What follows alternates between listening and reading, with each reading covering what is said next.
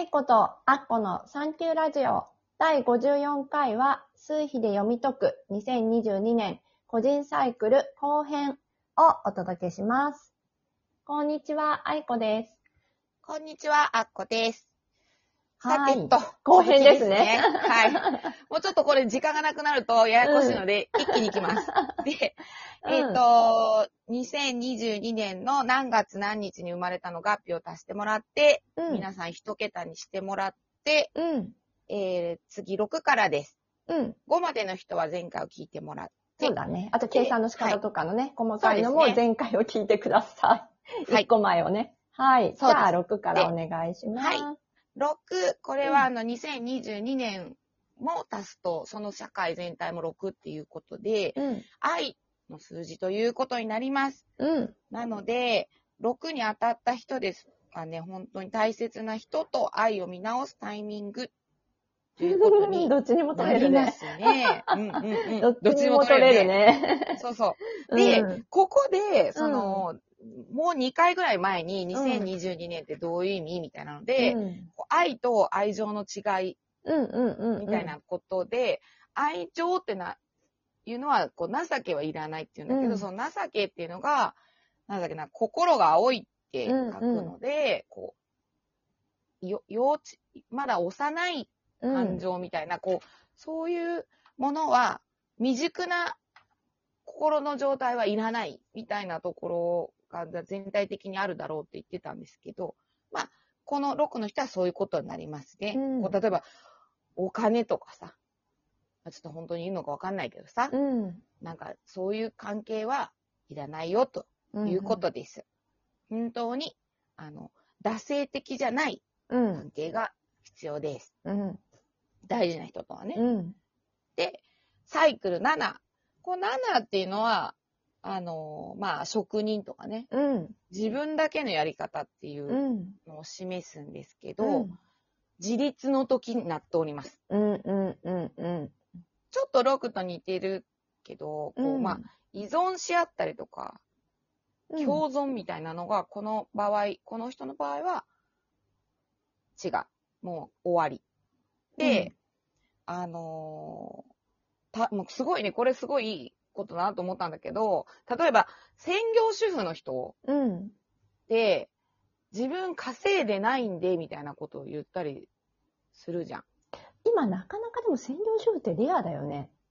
ない。みんな働いてるよ、ね。でもっと言うとさそうでも、なんかこれ私にも当てはまっちゃうことなんだけど、うん比重があるのよね。やっぱ旦那さんの方がメインに行ってるとか、うん。稼ぎが？比重ってあるじゃん。うん。やっぱりうん、こう、なんか、奥さんの方がメインに比重が行ってるとか。うん、で、だけど、その、今生きてるっていう生活してる時に、旦旦那であれどっちにしても、そのメインになる人が働けてるのは、その、なんていうの、比重、働いてない方がまた家庭のことをよくやってたりとか、うん、子育てに時間を費やしてたりってことで、そこをフラットにしろっていうのをすごい言ってましたね。うあん、の、7の人と自立するっていうのは、自分もしっかりと立って生活ができてるんだってことをまず認めろと。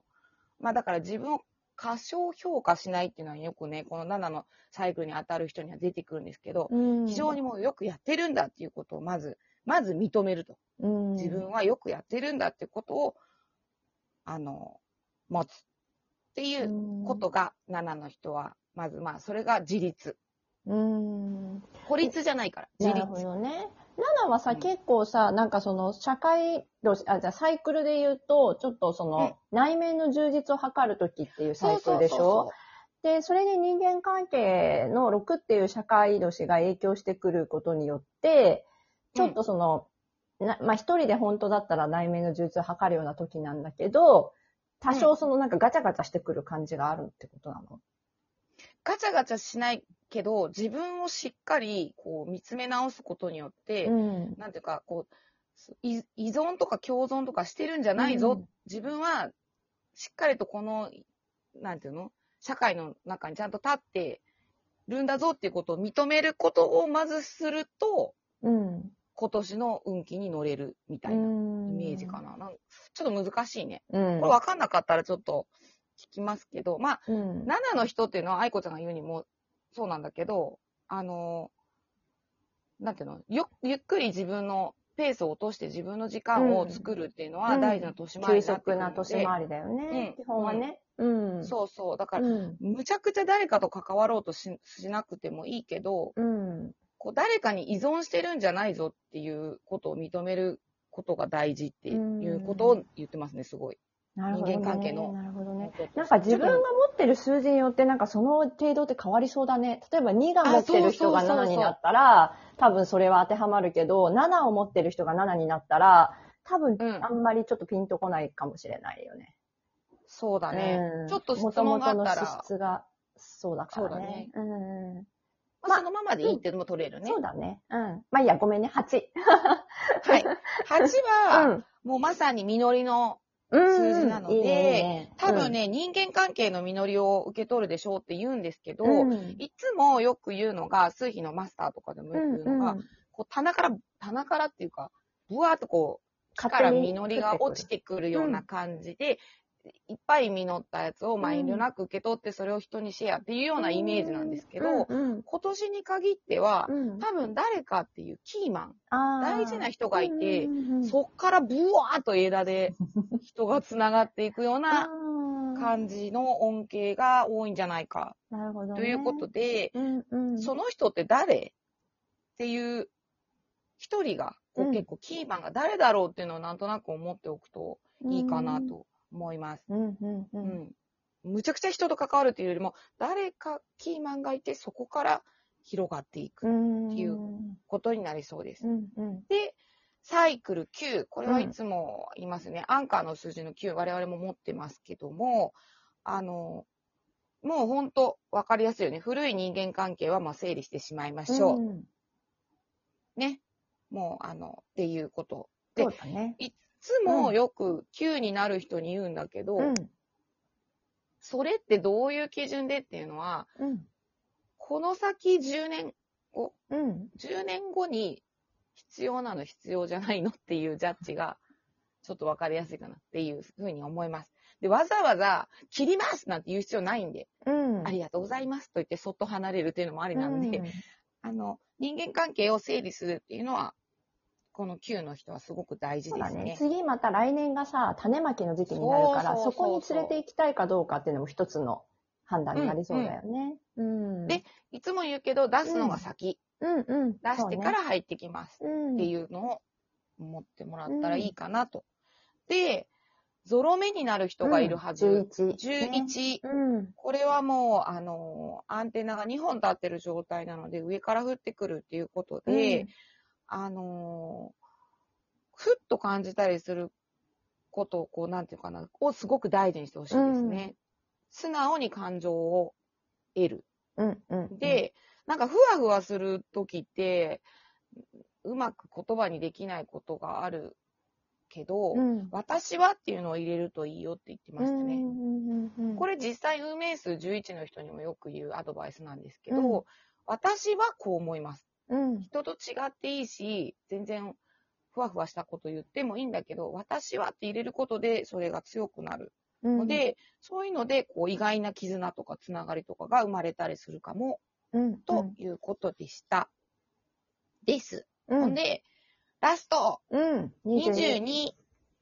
これは、あの、海外という意味を持ちます。うん、2020, 2020年の時も、だからオリンピックすごい合うと思ってたら、うん。繋がったのはコロナでしたみたいなことをよく言ったんですけど、やっぱ海外っていうのは避けられない。うん、うん。で、海外とのご縁が多分繋がりやすいタイミングになります。うん、まだまだコロナ落ち着いてないけど、あのーちょっとアンテナを海外に貼っておくと22の人はいいかなとうん、思いますね。うん。まあ、愛子ちゃんなんてね、すごい外国の方とね、うん、つながって。繋がってるけど、うん。まさにね、別にコロナになってても繋がったもんね。そうだね。要は、うん繋がろうと思えば、あの、うん繋がれちゃうんです、この時代。うんうんなのうねまあ、世界観がワールドワイド、うん。こう、一気に広がるような可能性もあるようなのが、うん。22の人ということになります。うん。ねえ、そうだね。私はこう、こういう不安がありますっていうのもね、うん。あの他の人の参考になるので、うん、うん。でね、ぜひやってみたいので、不安になったら言ってください。そうだね。うんうん。愛子ちゃんなんかは本当、うん2に突入していくじゃない。そうだね。2に入っていくかな。ね。あの、春からね。5月からうんになるけど。5月からねそうそうそうそう。ねちょっと、やっぱり今年も結構意識して種をまい巻いてきていいるから、そう、まだちょっと半分ぐらい袋にね、入ってる状態だけど。そうそうね。そうね そう。そうもうちょっとなんか巻いて。まあそうだねでも人間関係っていうのは、うんあの1月から多分社会の波が始まりますので。そうだね。なんかうね、んいろいろ、うん、変わってくる、うん変わってくるというかね、自然とね、入ってくるものはあるんじゃないかなっていうふうには、うんなんとなく思っているから、なんかこう、うん無理とかが、本当に嫌な、嫌なっていうか、いらないうん。感じになっていきそうで、うんそれが楽しみ。そうだうね。んなんか、確かにね、その、いろいろ自分の中で、その、まあ、数比のね、あの、数字のね、力を借りて、その、あの、いろいろ、その、ノートとか手帳にもね、書いていくとすごくいいよっていう話をこの前もワークでしたんだけども、やっぱりなんかその、例えば、社会度、来年はえ6になるから、それぞれみんながね、あの、その6の年人間関係、じゃあその中で、あの、うんいらないものを動きやすくするためにはどうしたらいいのかっていうことを考えていったりとかするのでね、あの、書いていくのも面白いよね。も目標設定とか。うん。いいなんなかそうだね、年あ、うん年明けとかにそうんの愛子ちゃんに、まあうん。なんて書き初めならぬ、なんかそういうのが教えてもらえたりしても 楽しいかも。うん。まあね、離れていても繋がれる時代になったので、そうだね。う。うんん。繋がりたい人と繋がっていきたいと思いますじ。ゃあ、良いお年をかなちょっと早いけど。良いお年を次3日です。